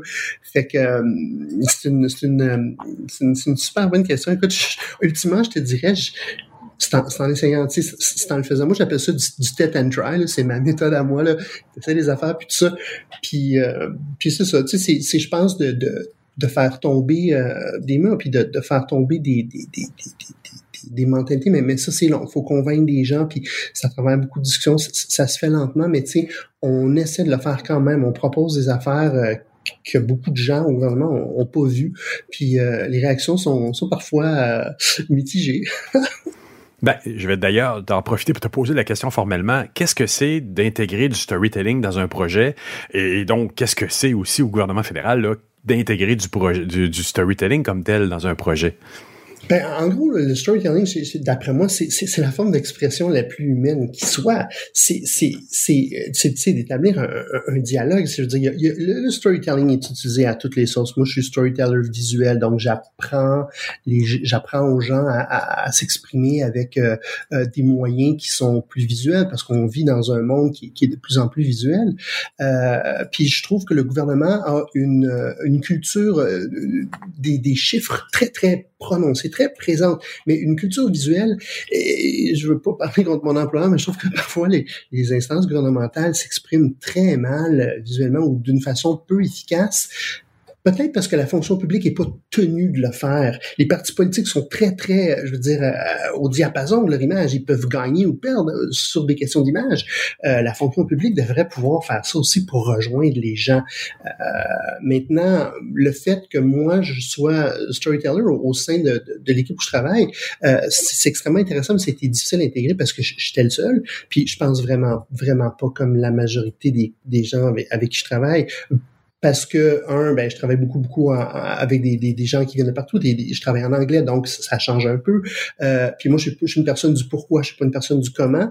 Puis moi, je, suis une personne qui est créative, j'ai un parcours créatif. Fait que je suis la personne dans les réunions qui pose des questions comme un enfant de 7 ans. Pourquoi tu fais ça? Pourquoi tu dis pas? Explique-moi encore. Je comprends pas. Je veux savoir.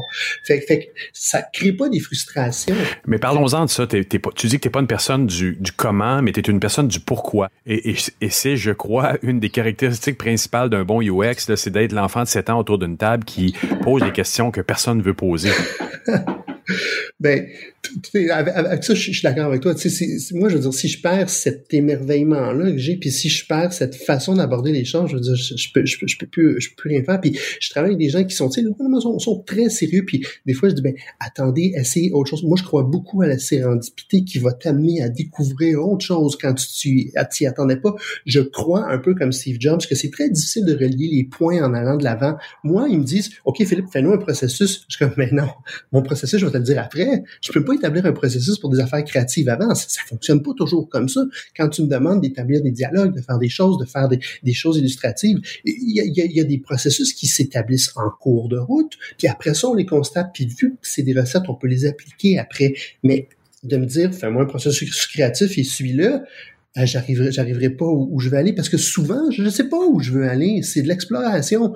J'ai, des gros, gros blocs de temps dans mon travail qui sont, qui sont réservés à un processus exploratoire, puis euh, un processus de recherche, puis j'ai besoin de ça. Sinon, euh, ça aboutit pas. Mais ça, pour venir à ce que tu dis, ça, ça, ça a un bon impact parce que ça enseigne aux autres, je fais beaucoup de mentorat là-bas avec les jeunes, ça enseigne aux autres à, à voir ces lignes de pensée-là, à sortir du commun, à faire l'effort de dire, essayons-le autrement, casse-toi la gueule, voir ce que ça va donner, c'est pas grave. Comme, comme un de mes anciens patrons disait, quand c'est fini, on s'essuie puis on recommence.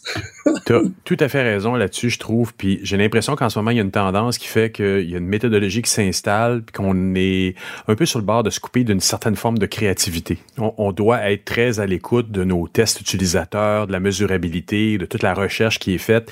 Mais là, je le mets en gros guillemets, on fait aussi une espèce de forme d'interprétation à un moment donné de toutes ces données-là. Et c'est c'est ce qui fait qu'on est des UX. C'est un peu ça que je t'entends dire également. Ben, on sert les gens. Ça, faut pas le perdre de vue. Euh, je veux dire, c'est, il, faut, être à leur écoute. Puis ça, c'est, des choses qui changent, changent tout le temps. C'est, super complexe. C'est juste avoir un dialogue avec une machine, par exemple, c'est, compliqué parce que le langage humain est hyper complexe. Là, là je te vois, je vois ton, ton, ton, ton, ton langage euh, physique, etc. Les machines sont pas rendues là. Il y, a des intonations, les voix, tout ça. Fait que, euh, tu sais, c'est... Euh, ah oui, oui, c'est ça. C'est vraiment intéressant. En fait, c'est, vraiment ramener l'humanité à, travers un processus créatif. C'est vraiment intéressant de l'entendre de quelqu'un qui travaille au gouvernement fédéral. Et de savoir, en plus, qu'il te tolère là-dedans. C'est comme, tu es vraiment une anomalie dans une anomalie au sein du gouvernement. Ben, écoute, j'en suis ravi parce que moi, ce que je leur dis, puis ça les, ça les fâche, je leur dis souvent, euh, j'aime pas les données je travaille avec, là, mais j'aime, j'aime pas les donner. Euh, et puis je leur dis en anglais, parce que je travaille en anglais, je dis I will not bow before the almighty algorithm. Moi, je ferais pas ça. Ça règle pas tout. Ça, ça, marche pas. Il faut faire autre chose. Puis, puis pour moi, les données, je suis pas quelqu'un qui tripe sur le data. Il y a des gens qui, wow, 72% sont en feu. Moi, je suis comme, montre-moi le ça change quoi? Comment tu me le montres autrement?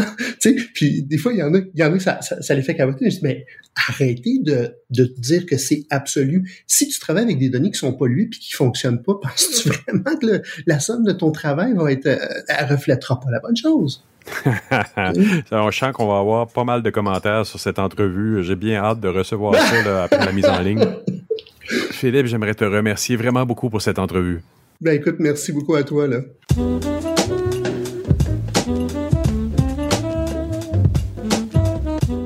Voilà, c'est ainsi que se termine cette édition de Mon Carnet. J'espère que vous avez apprécié. Merci à nos invités. Merci à Frédéric Bove, Thierry Weber, Stéphane Ricoul et Jean-François Poulain. Merci aux gens de Deloitte d'avoir encouragé pendant six semaines la production de Mon Carnet. Et c'était vraiment apprécié et vous revenez quand vous voulez. Ça me fera plaisir de vous accueillir. Quant à vous qui m'écoutez entre vos deux oreilles, merci d'avoir été là jusqu'à la fin. On se retrouve la semaine prochaine pour une nouvelle édition de Mon Carnet. Et je vous dis au revoir, mais surtout, portez-vous bien.